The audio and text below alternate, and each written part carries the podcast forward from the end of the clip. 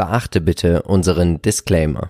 Hallo und herzlich willkommen zu einer neuen Folge des Aktienchecks. Wir sind Philipp und Marcel von Modern Value Investing. Und wir begrüßen euch recht herzlich und wünschen euch schon mal jetzt frohe Weihnachten. Wir sehen uns erst zum zweiten Weihnachtsfeiertag und auch da wird es einen Aktiencheck geben, weil ja, wir arbeiten einfach durch dieses Jahr, würde ich mal sagen. Aber heute ist es wichtiger denn je, uns auf YouTube zu abonnieren, uns ein Like für den Algorithmus zu geben, die Glocke zu aktivieren und uns auf Instagram zu folgen.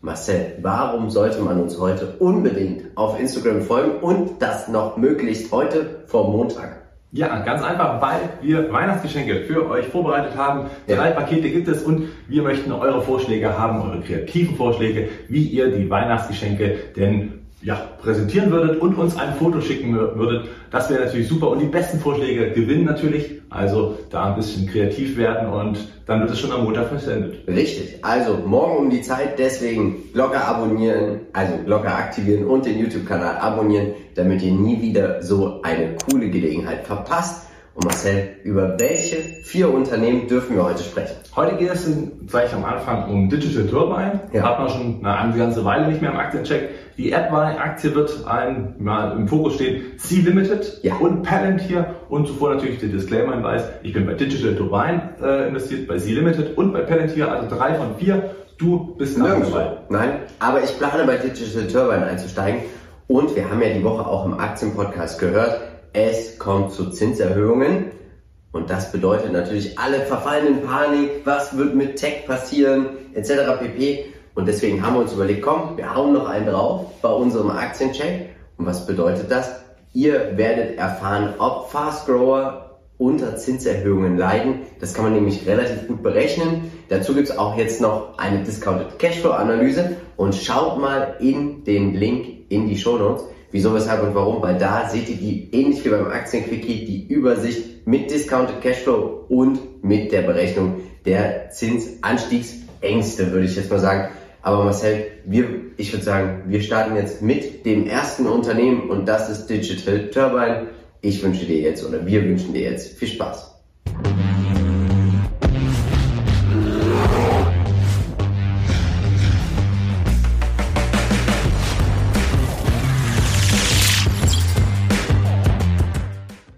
So Marcel, was macht denn eigentlich dein Unternehmen? Ja, auf dem ersten Blick gar nicht so einfach. Digital Turbine, wenn man es beim Market Screener eingibt, dann wird erstmal beschrieben, sie sind ein Anbieter von End-to-End-Lösungen für mobile Technologieunternehmen, die Werbe- und Monetarisierungslösungen ermöglichen.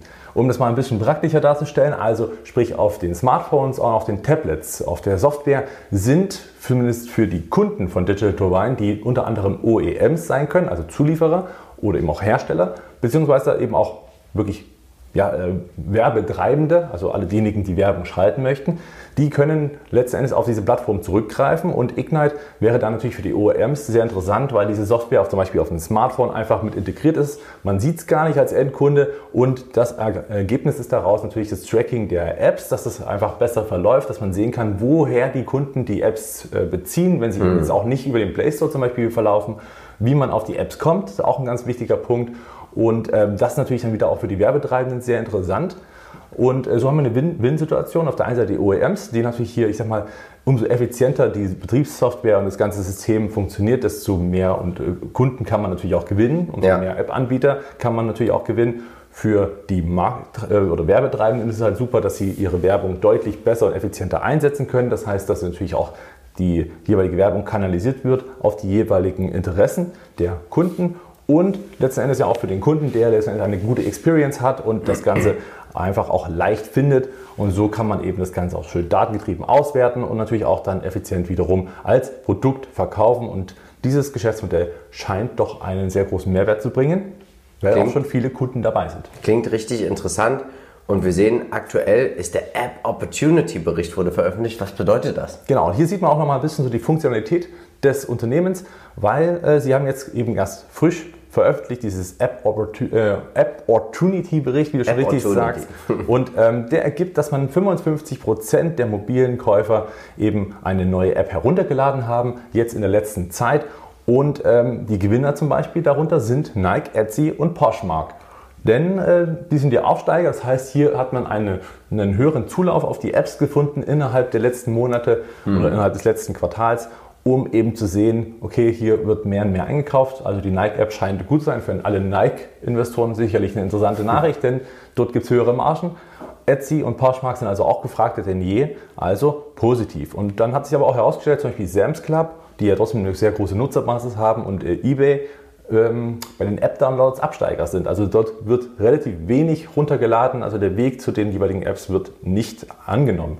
Und dann noch eben noch die Marktführer, Amazon, Walmart und Target, die über 70 Prozent, ähm, ich sag mal, der Geräte schon mit installiert haben. Also sprich, letzten Endes sind äh, die Kunden hier weiterhin ja, treu und vor allen Dingen äh, auch wirklich in großer Zahl vorhanden. Was denkst du, könnte man über diesen Bericht vielleicht schon mal so ein bisschen einen Indikator dafür bekommen, wer wird ein gutes Quartal haben und wer nicht? Ja, das glaube ich schon. Also, weil das sind auch, ich sag mal, gerade solche Daten sind ja interessant, äh, nicht nur für die jeweiligen Unternehmen, die sehen, ah, okay, stimmt, weil letzten Endes, man hat zwar immer so diese, diese Specs, ja, unsere App wurde so und so oft mal downgeloadet, aber wie viele haben es gelöscht und so alles. Ne? Also, mhm. diese Statistiken können hier aufbereitet werden, unter anderem für die Kunden und deswegen für uns Anleger natürlich interessant. Nike, Etsy und Poshmark. Poshmark sehr runtergeprügelt, kann man sich mal durchaus mal angucken. Und äh, ich glaube, der Onlinehandel ist gar nicht so schlecht, wie er jetzt aktuell dasteht. Schauen wir uns mal die Umsatzverteilung an. Application Media steht für knapp 70% der Umsätze und der ganze Bereich Content Media, also das ist dann tatsächlich wahrscheinlich die Werbeauslieferung, steht für 30,7%. Und Marcel, die Umsatzverteilung je Region. Ich sehe hier Deltas, die können sich sehen lassen. Ja, die machen richtig Spaß und das ist ja auch in den Quartalszahlen zu lesen, dass man, äh, 200, ich glaube, letzte Quartalszahl waren 280 ähm, Prozent Umsatzwachstum oder noch mehr. Auf jeden Fall sehr, sehr hoch und wir sehen auch hier, die Deltas zwischen 20 und 21 sind natürlich enorm und das treibt natürlich den Umsatz weiter in die Höhe und man ist auch schön verteilt, weil auf der ganzen ja. Welt ist man aktiv und natürlich noch USA äh, vorrangig, aber das kann sich auch noch weiter ändern. Also sieht hervorragend aus. Der Trader Fox Score wir sehen hier Durchschnittsperformance 32,22% aktuell und hätte man ja 2006 1000 Dollar investiert, wären daraus auch schon 25.715 Dollar gewonnen. Der Trend scheint aktuell nicht so different zu sein, aber das schauen wir uns jetzt gleich mal an. Und dann würde ich sagen, bei den fundamentalen Daten sehen wir einfach, dieses Unternehmen ist eine wahre Wachstumsmaschine.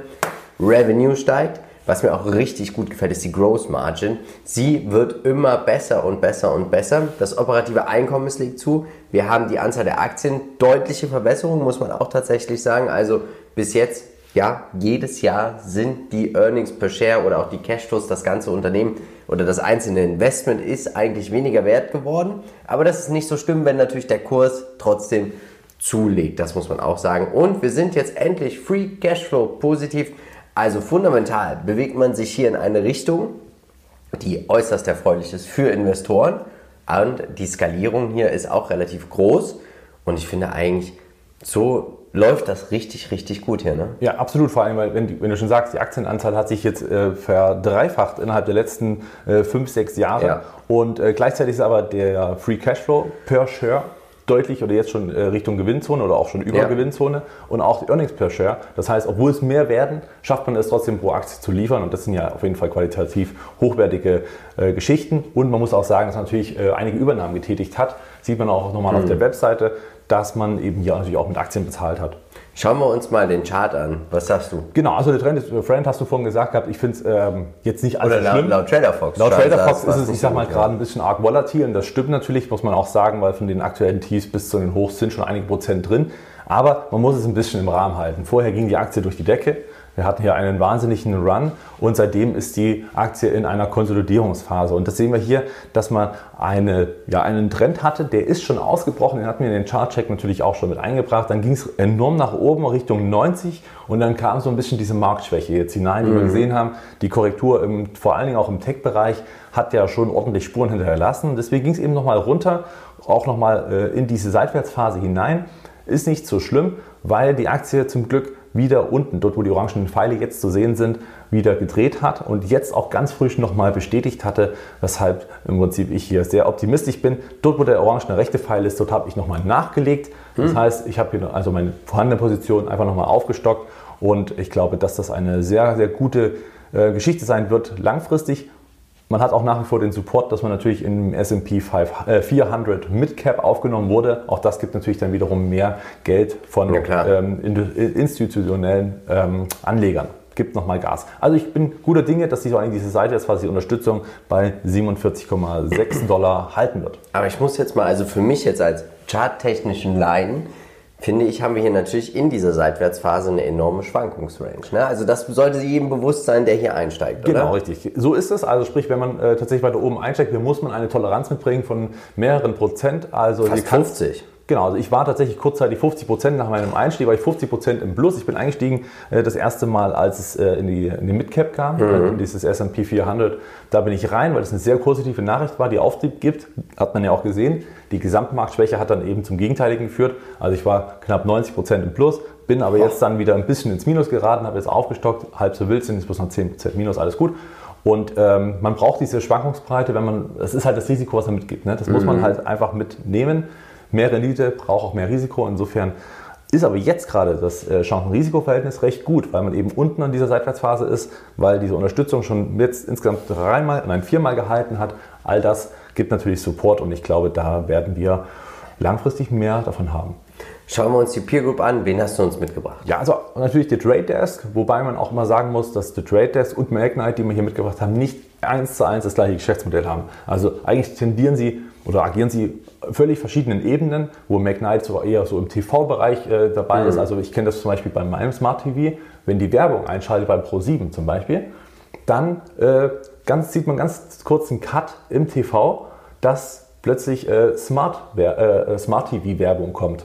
Also nicht mehr die ganz normale lineare Werbung, sondern eine Werbung, die auf mich zugeschnitten Bei ist. dir? Mhm, genau Krass. so ist es. Das ist krass. Ne? Also Und jetzt ist, die Werbepause. ist es besser, so zu schauen? Äh, ja, ja, was heißt so zu schauen? Es ist einfach nur, wahrscheinlich die Werbespots sind einfach auf mich eher integriert. Wenn ich noch mehr Cookies zulassen würde, würde ich wahrscheinlich auch äh, wirklich nur noch personalisierte Werbung bekommen im Fernsehen. Und das funktioniert eben da schon und das wird nach und nach natürlich noch weiter Einhalt äh, gewähren, weil natürlich dann auch wieder das TV allgemein, diese lineare Werbung, besser an den Kunden kommt und das macht es eben dann zu ja, interessanten Geschichten. Ja, interessant, oder? Bist jetzt leicht schockiert. Also ich bin, äh, ich Ja. bin überwältigt. Ja, das habe ich das erste Mal gesehen und dann plötzlich kommt diese normale Werbung und macht mir immer bim, bim, bim, Werbung. Und während dieses kurzen äh, Screens äh, wechselt das kurz und dann plötzlich steht nicht mehr ganz normal Werbung da, sondern Smart TV Werbung oder Smart Werbung oder also ähnliches, ne? also je nachdem, wie das Wort bezeichnet wird.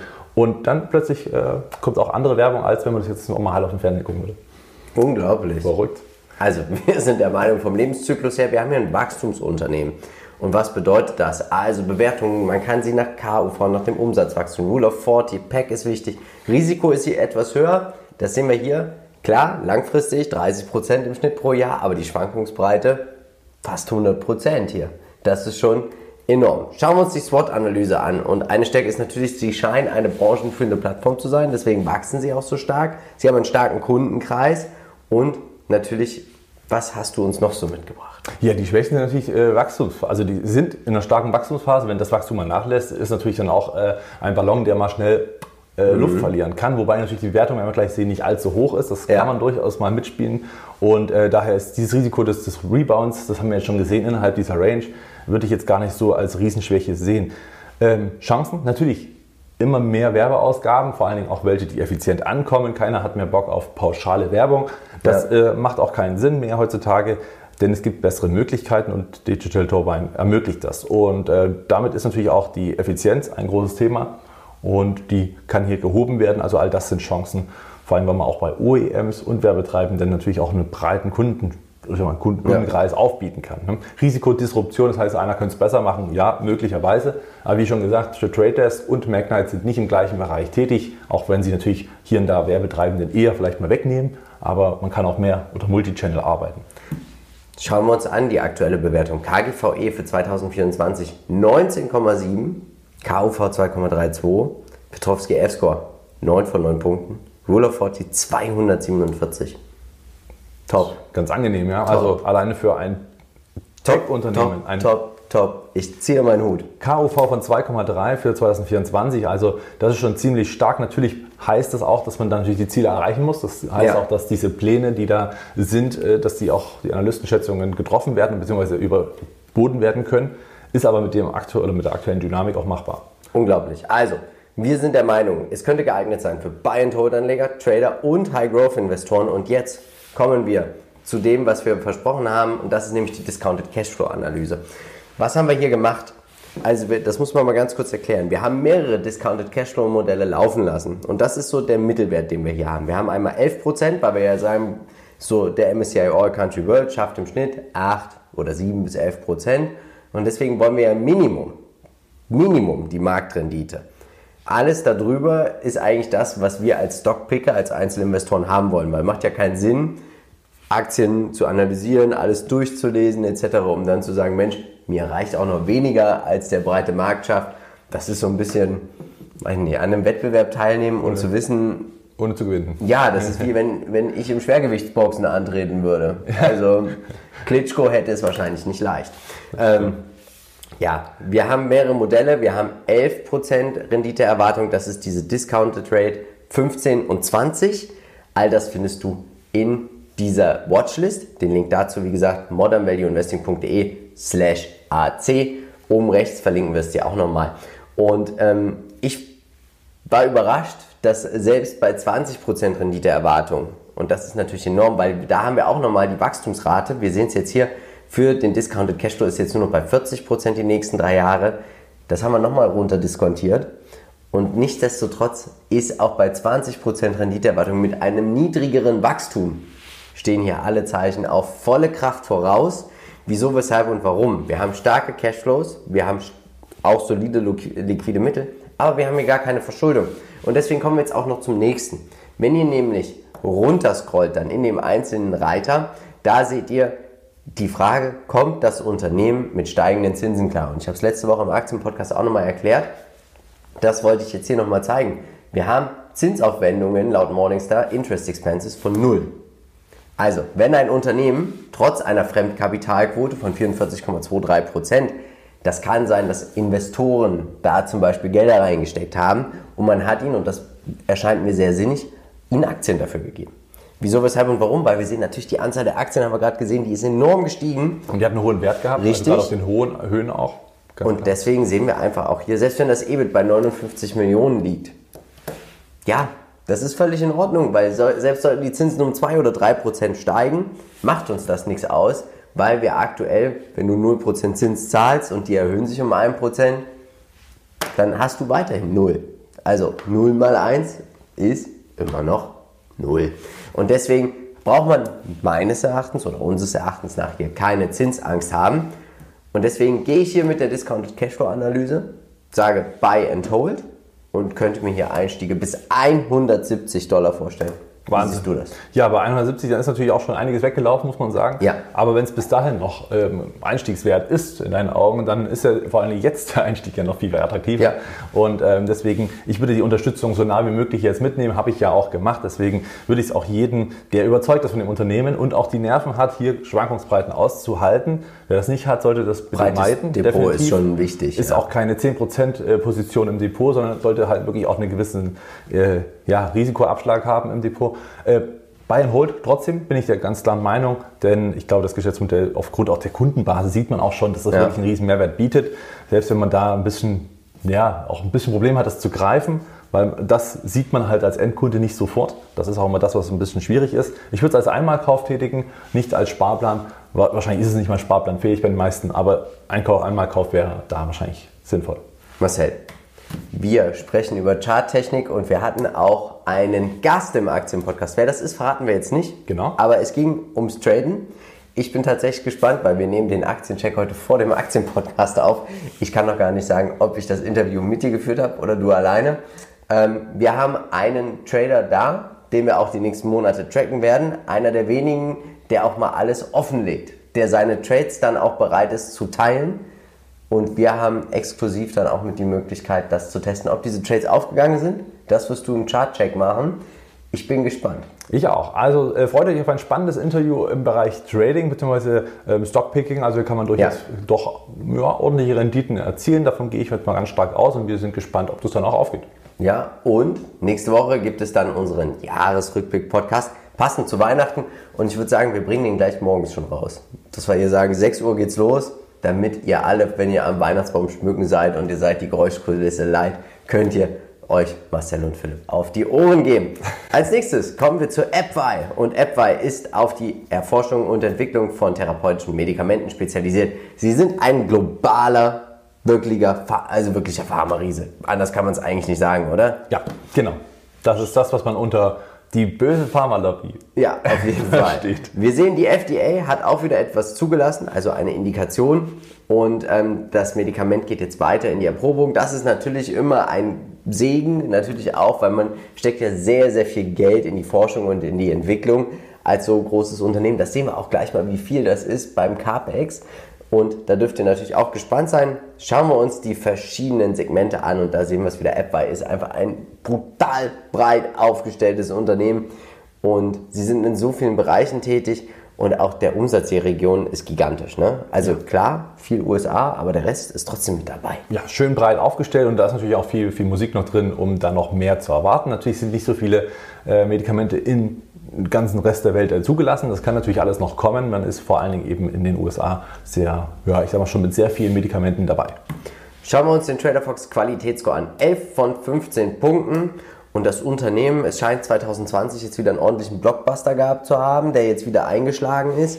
Die Durchschnittsperformance der letzten neun Jahre für so ein großes Unternehmen, wir haben hier einen Börsenwert von 230 Milliarden US-Dollar. 15% kann sich sehen lassen, weil dazu gibt es noch eine Dividende von 3,71 Prozent.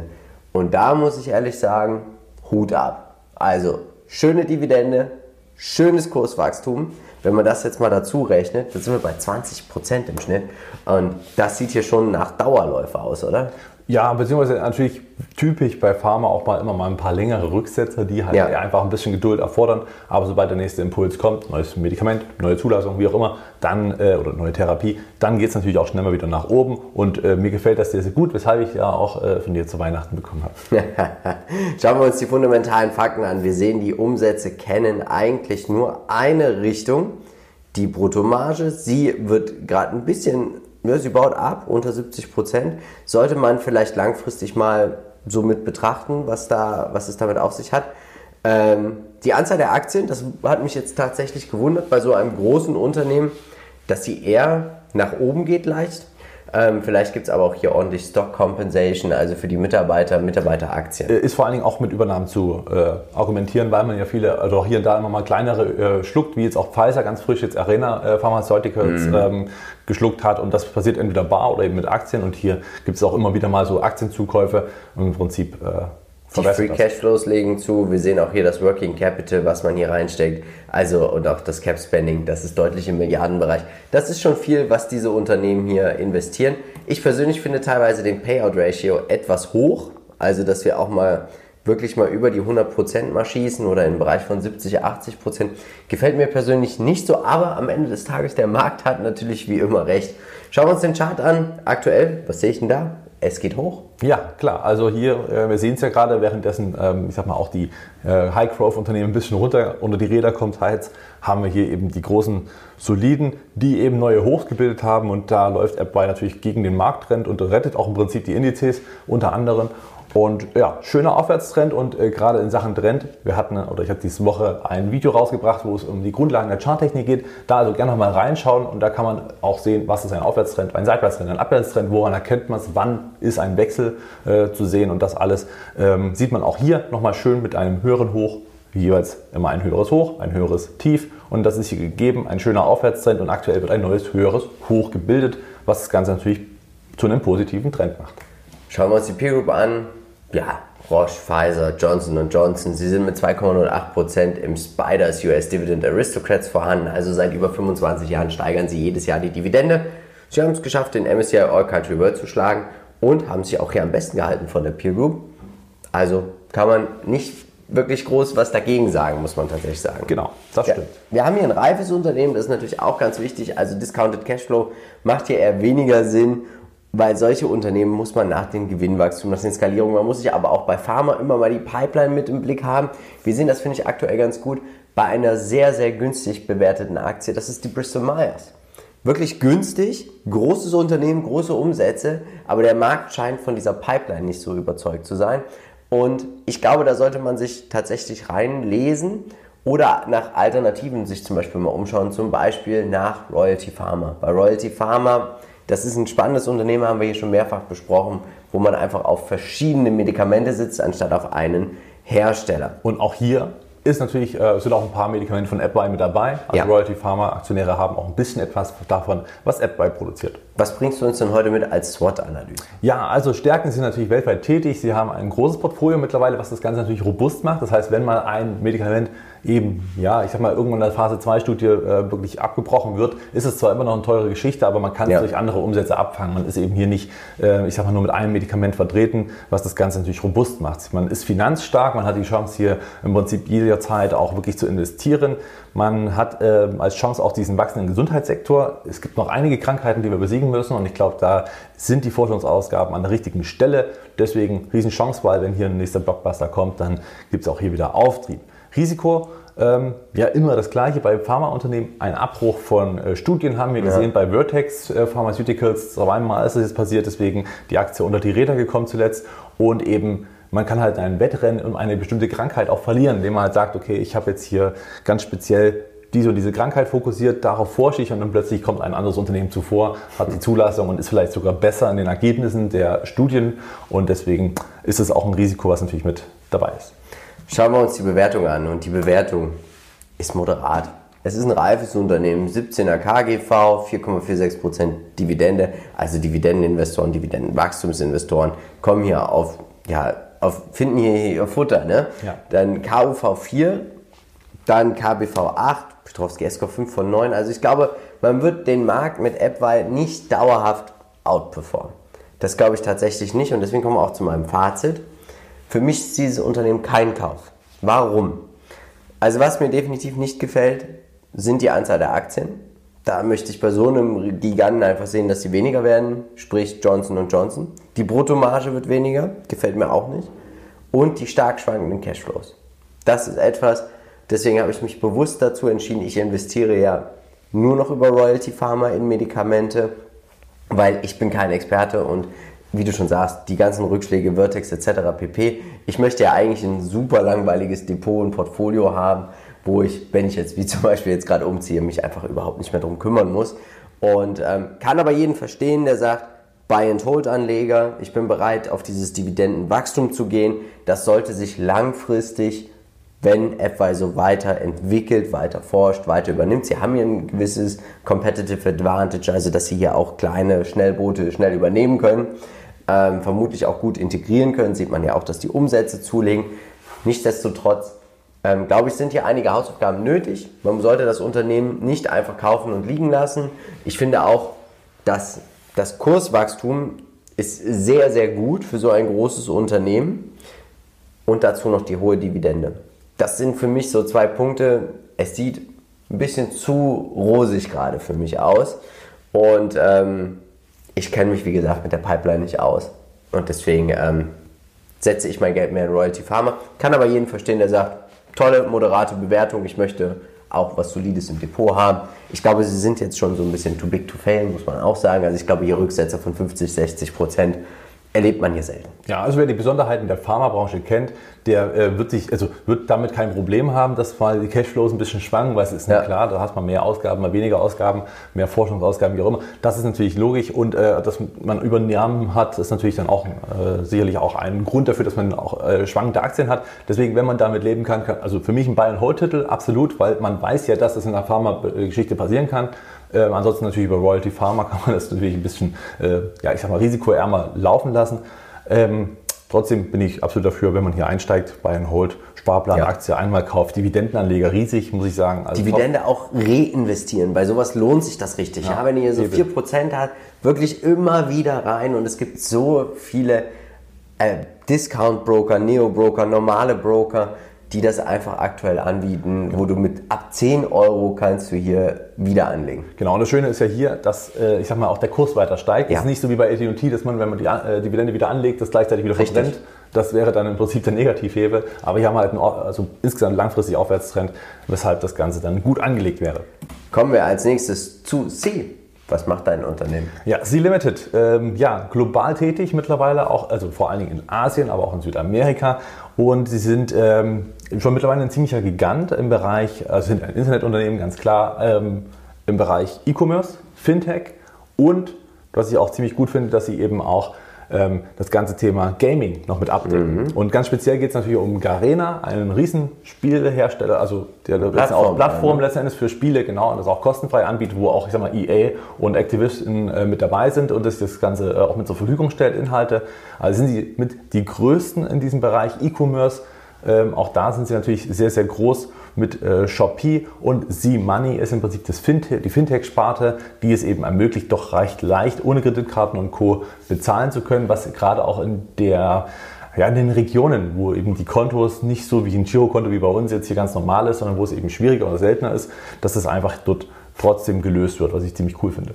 Schauen wir uns die News an. Aktuell, wir haben gar nicht groß was gefunden. Also das ist nichts Relevantes. Aber das ist ja nicht schlecht für eine Aktie, wenn es keine gut. News gibt. Eigentlich immer gut. Wir sehen, 50% der Umsätze werden im Bereich E-Commerce erzielt. Digital Entertainment, das sind dann zum Beispiel auch diese Gaming-Plattformen, 46% und Other Services sowie die Digital Financials mit einem Riesendelta von über 500% stehen für knapp 5% aller Umsätze. Was sagst du uns zur Umsatzverteilung?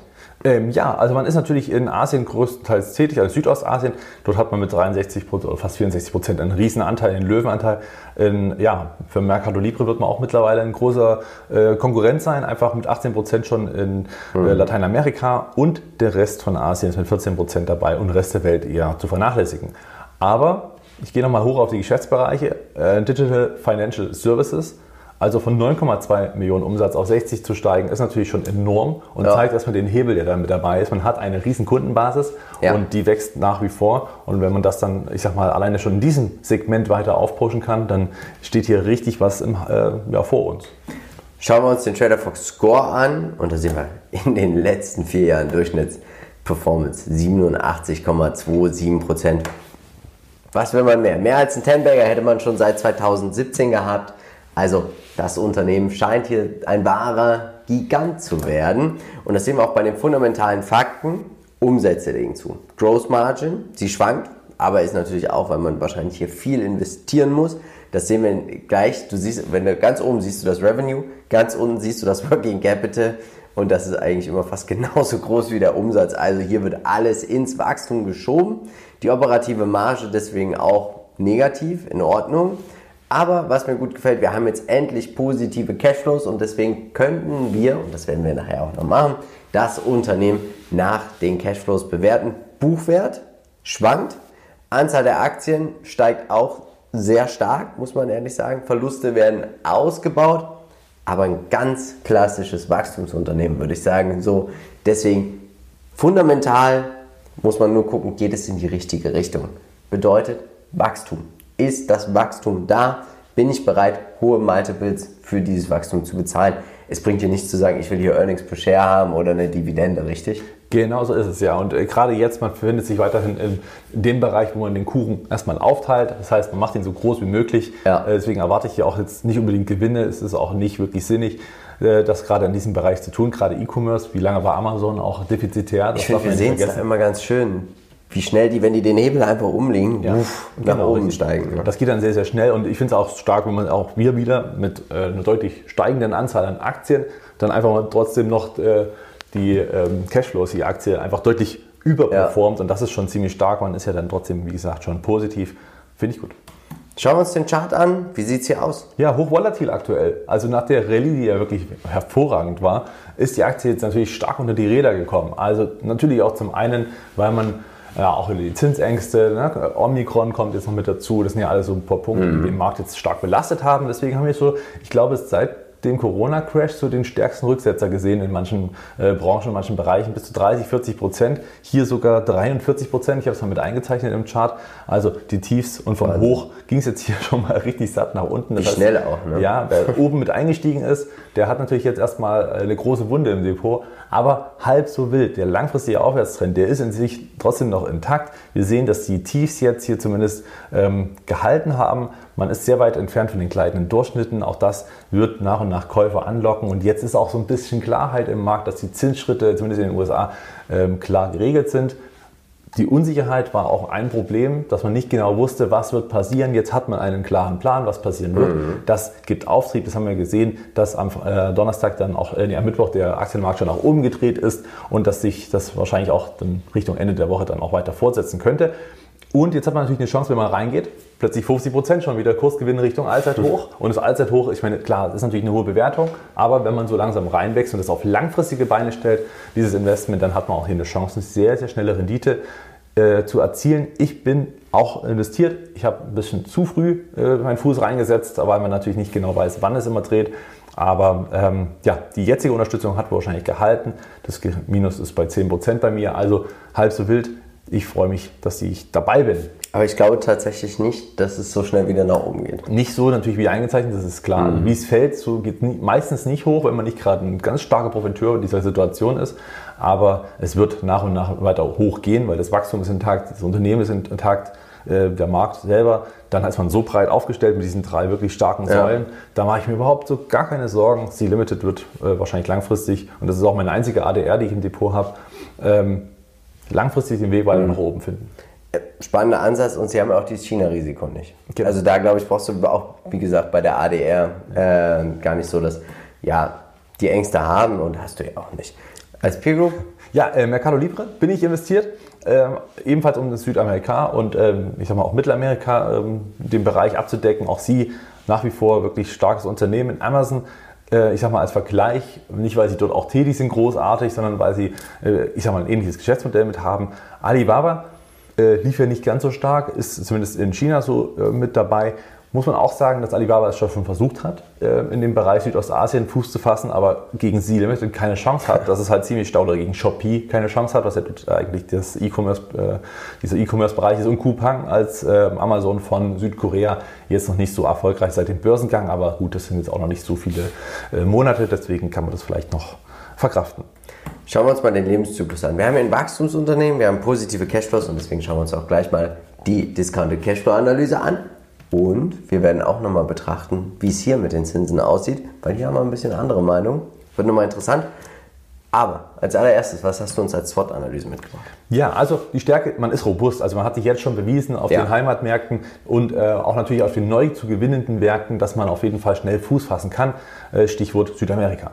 Ähm, es ist leicht, Kapital zu beschaffen. Auf den hohen Niveaus und der hohen Bewertung kriegt man auch schnell mal Kapitalerhöhungen durch. Das sieht man auch, warum die Aktien natürlich steigen. Das heißt, man kommt schnell an Geld. Das ist erstmal eine Stärke, wenn man es auf Langfristigkeit sieht. Auf kurzfristig kann das natürlich zu Rückschlägen führen, was natürlich immer dann auch ein kleines Risiko ist vielleicht. Ne? Die Konkurrenz, ja, vielleicht ist Mercado Libre dann plötzlich mit irgendeiner Idee noch viel stärker, glaube ich aber nicht, weil der Markt insgesamt noch deutlich zu wachsen hat. Noch äh, eine geringe Anzahl an Menschen, gerade in Südamerika, bestellen online. Das ist ein riesen mhm. Wachstumsmarkt, das ist nicht zu vergleichen mit unserer westlichen Welt. Schwäche hier, man ist natürlich noch im extremen Expandieren. Das heißt, man ist teilweise natürlich auch noch äh, defizitär.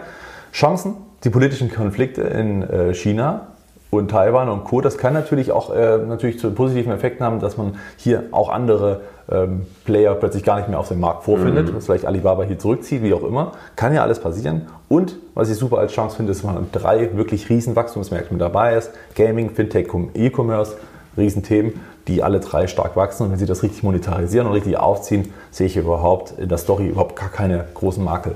Also ich sehe hier Zinserhöhung tatsächlich als ein Risiko. Na gut, das äh, könnte man noch als Risiko mit ansehen, mhm. aber auch nur, weil Sie in dieser Expansionsphase sind. Wenn Sie den Hebel richtig umlegen, werden Sie das wahrscheinlich auch relativ schnell ähm, in mhm. Griff bekommen. Man muss halt auch hoffen, also wir sehen es, ich, ich, wir greifen es gleich nochmal auf. Wir gucken uns erstmal die aktuelle Bewertung an oder die zukünftige minus 190er KGV in Ordnung. KUV 6,56.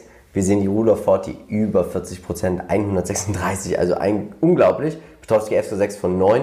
Buy-and-Hold-Anleger, die sehr schwankungsaffin sind, könnten hier auf ihre Kosten kommen, aber natürlich auch High-Growth-Investoren.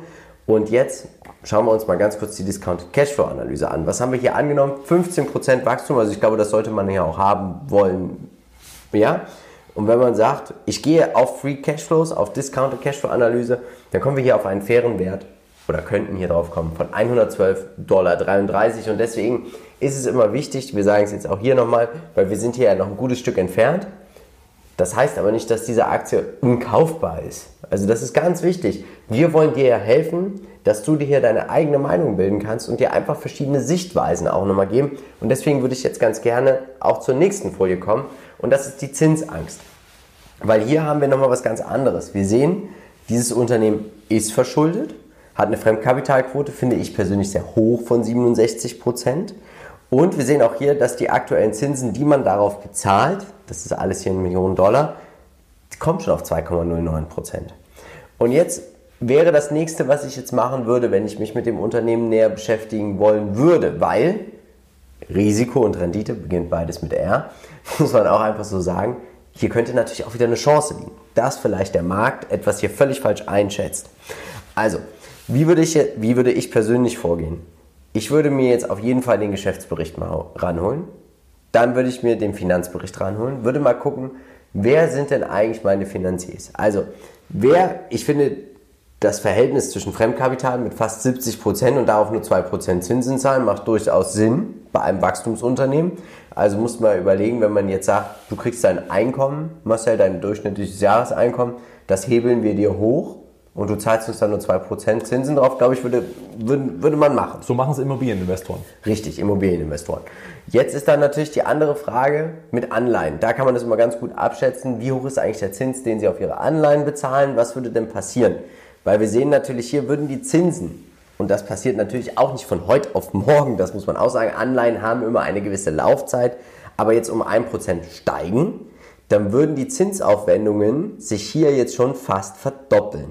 Und das ist natürlich dann, was bedeuten würde, wir haben dann einen Gewinneinbruch von 48% Und das bedeutet, wir haben ja schon hier, und da kommt dann auch wieder dieser nächste Hebel, einen negativen Effekt auf, unseren, auf unser Fremdkapital, nämlich von minus 16,79% Und deswegen könnte hier eine Chance liegen, dass man sagt, Mensch, die Zinsängste sind hier vielleicht gar nicht gerechtfertigt. Ich könnte mir vorstellen, dass dieser Abverkauf tatsächlich auch wegen diesen Zinsängsten hier tatsächlich mit reinspielt, weil die Fremdkapitalquote schon sehr hoch ist. Also man muss sich einfach wirklich damit beschäftigen, wie ist die Finanzierung von C. Ich glaube, wenn man dieses Risiko für sich persönlich dann auch wieder einschätzen kann, kann man auch dann selber entscheiden, möchte ich hier einsteigen oder nicht. Ich würde hier noch eine weitere oder noch einen weiteren Gedankengang mit reinbringen. Und zwar, ich glaube auch, dass man natürlich jetzt hier nicht die gleichen, also wie du schon sagst, die Finanzgeber sind natürlich interessant. Und wenn man jetzt schon 2% Zinsen zahlt, ist ja auch die Frage, ob in der Region oder wo sie ihre Gelder beschaffen, auch wirklich eine Zinserhöhung bevorsteht. Das muss nicht genau. wie in den USA sein, dass man jetzt hier mehrere Zinsschritte hat. Und äh, wie gesagt, ist natürlich auch über eine gewisse Zeit. Und da muss man auch vielleicht von Quartal zu Quartal mal beobachten, wie jetzt im Prinzip auch das, äh, ja, die, die Cashflows steigen und gegebenenfalls ist das mit genau. ähm, ja, ordentlichen Kennzahlen auch durchaus äh, verkraftbar. Ja, und natürlich auch wichtig, wie lange laufen die Anleihen. Wenn du Anleihen hast, die 20, 30 Jahre laufen zu 2% Zinsen, dann ist ja alles gut. Na, was heißt alles gut? Weil ja, du musst ja vielleicht, wenn du wieder Fremdkapital brauchst, dich nur. Also wichtig ist einfach, mal gucken, wie schaut es hier einfach auch nochmal aus? Also wo also kommt das Geld her? Die, die Renditen an sich, natürlich das Ganze locker erwirtschaften, ist es ja im Prinzip äh, auch machbar und wenn hier der Hebel umgelegt ist. Also bin ich ziemlich, ziemlich entspannt, muss ich zugeben. Ja, also wichtig ist halt natürlich auch, dass die Cashflows das decken. Das ist, aber das können wir vielleicht nochmal mit aufnehmen fürs nächste Mal. Meine Meinung, ich kann aktuell jetzt noch nicht sagen, ob es für mich ein Buy, Hold oder Sell ist weil ich diesen Abverkauf, das ist für mich ein Indikator, hier ist irgendwas. Ich habe einmal in dieses fallende Messer namens Bayer gegriffen habe das völlig unterschätzt, haben wir auch im Aktienpodcast nochmal drüber gesprochen. Ähm, tatsächlich, glaube ich, ist hier mehr Arbeit nötig, dass man sich hier wirklich tief reinlesen muss. Ich glaube aber, wir konnten heute eine gute Indikation geben und du bist ja ganz anderer Meinung. Absolut, absolut. Das Unternehmen wächst unfassbar stark. Es wird äh, weiterhin, also wenn man überlegt, wie alleine in Südamerika nur 4% aktuell mit E-Commerce in mhm. Verbindung kommen, online überhaupt Einkäufe tätigen, dann ist jetzt auch so ein Riesenhebel da. Äh, in Asien sieht es nicht wie anders aus. Wie ist deine langfristige Renditeerwartung? Also langfristig, ich, ich, sehe es als Buy and Hold tatsächlich. Ich werde das Unternehmen nicht verkaufen, wenn jetzt mhm. nicht signifikant äh, irgendwas passiert, was keine Ahnung, extremer, also wirklich, keine Ahnung, irgendwas wirklich weggeht, dass sie sagen, äh, Wachstum völlig, äh, ja, nur noch 50 Prozent plötzlich oder nur noch auf, auf 10 Prozent runterrutscht. Das sind natürlich dann andere Geschichten. Ja.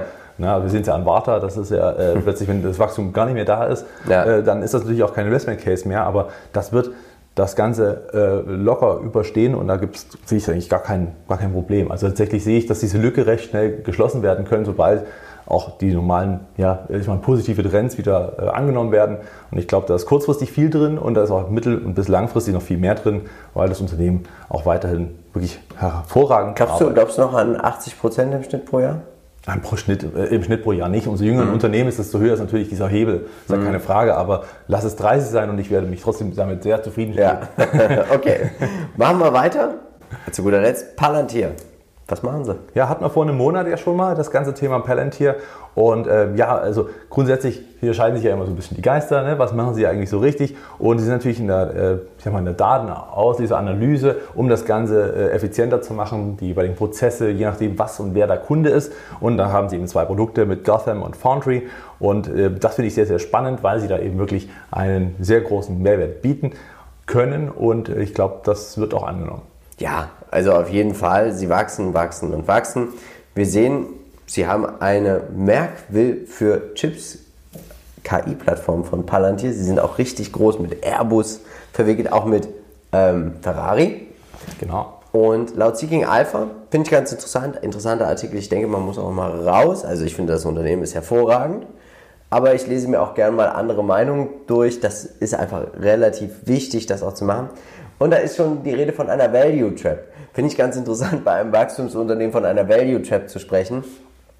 Aber die These ist sehr steil und ich glaube, man kann sie auch irgendwo ein bisschen nachvollziehen, dass man sagt, die Bewertung ist hoch. Da sind wir uns ja beide auch, glaube ich, einig. Und dass 40% Wachstum hier einfach zu wenig sind.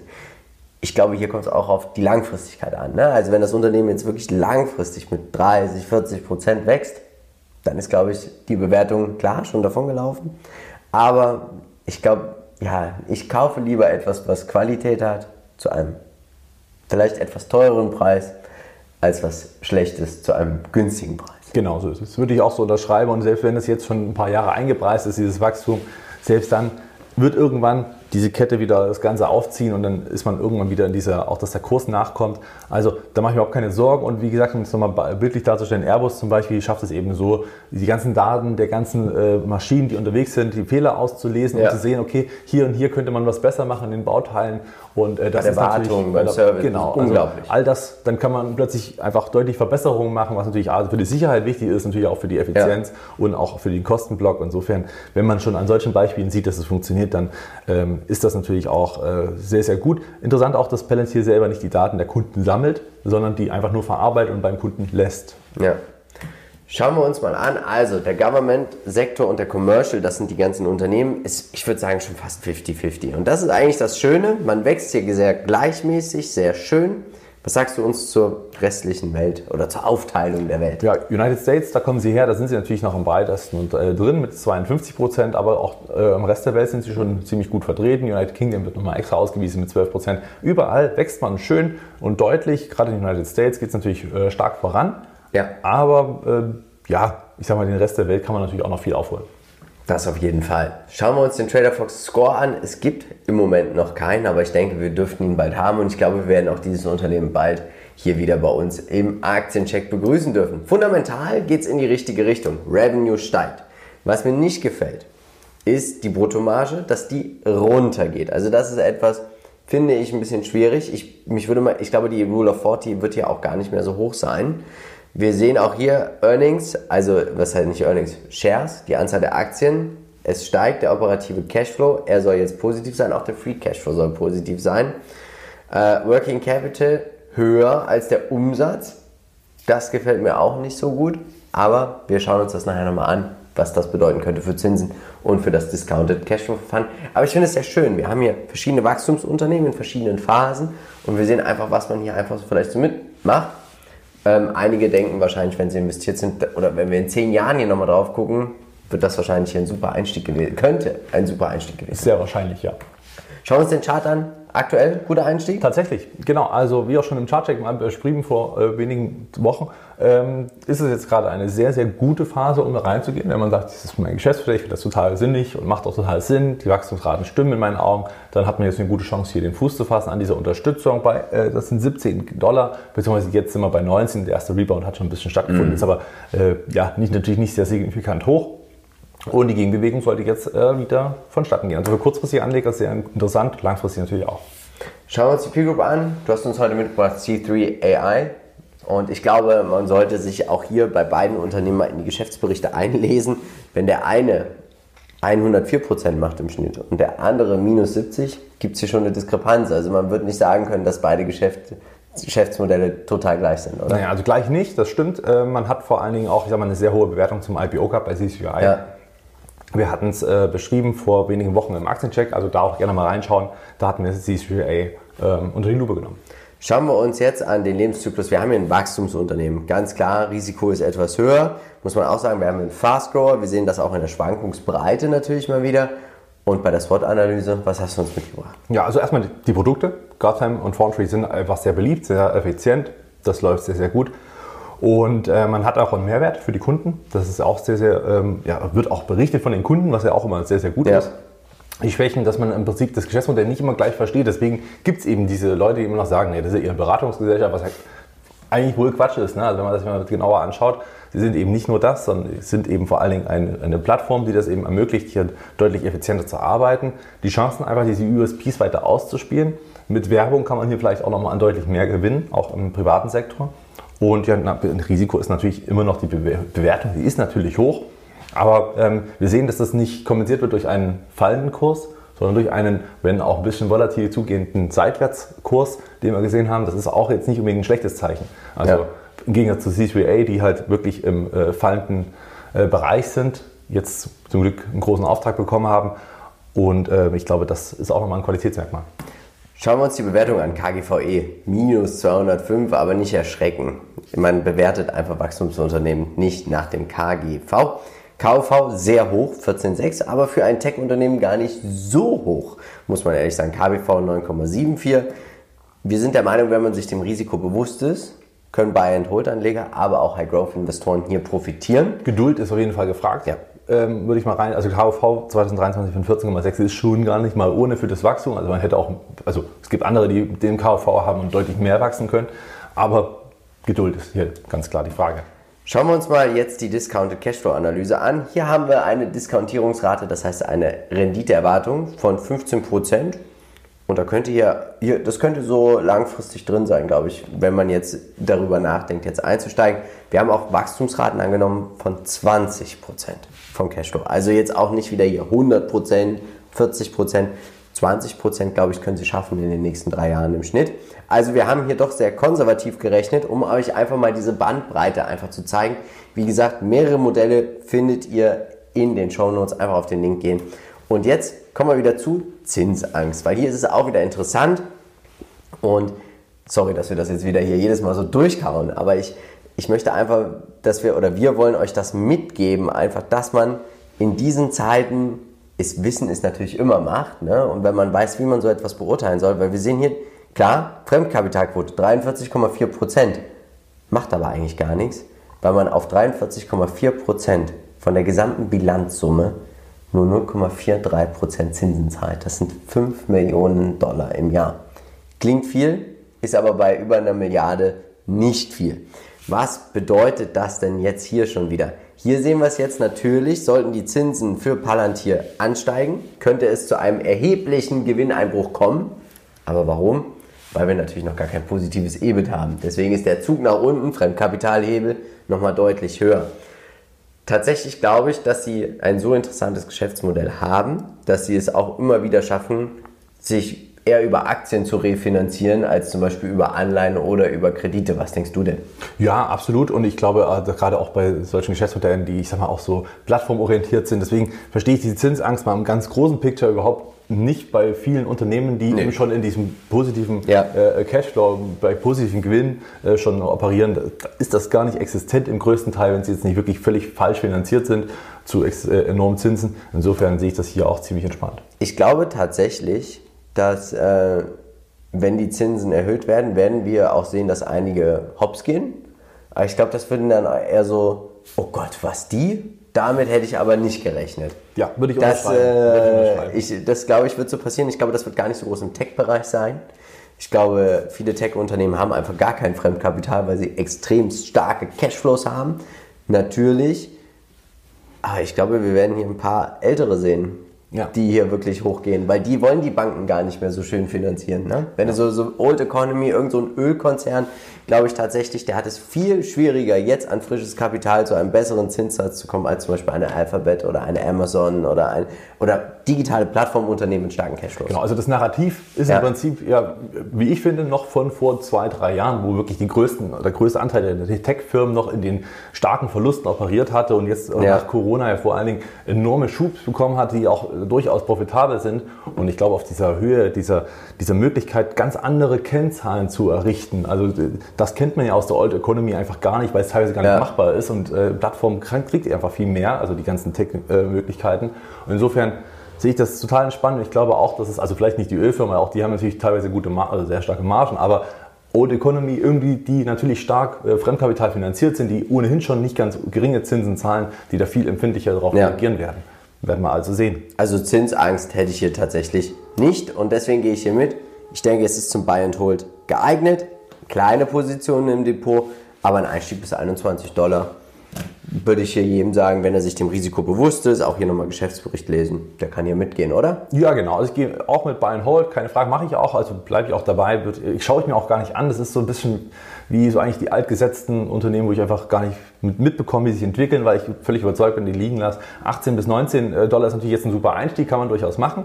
Als Einmalkauf würde ich es eher bevorzugen mhm. als als Sparplan. Und man braucht ein bisschen Geduld, das darf man nicht vergessen. Ja. Und die Frage ist, Frank Thelen, der würde da natürlich deutlich mehr reinsetzen oder hat in seinem Fonds natürlich viel mehr reingesetzt. Wäre mal interessant, äh, ja, ob das dann aufgeht. Bitte entschuldigt hier die Geräusche. Wie gesagt, ihr wisst es ja, ich bin ins Haus eingezogen. Der Nachbar ist gerade am Bohren. Jetzt ist die Frage, wer darf es eigentlich als nächstes sein? Komm gerne in unsere Facebook-Gruppe, stimme mit ab, weil genau jetzt startet auch wieder die Abstimmung für den 26. Dezember. Dann ist der ganze Spuk schon wieder fast vorbei. Und jetzt, Marcel, gibt es natürlich wie immer die 10.000 Euro Investment-Idee. Und wir starten ganz entspannt mit Digital Turbine. Du bist investiert, tolles Unternehmen, gefällt mir auch richtig. AppWise. Ich habe erklärt, wieso, weshalb und warum ich hier nicht investieren würde.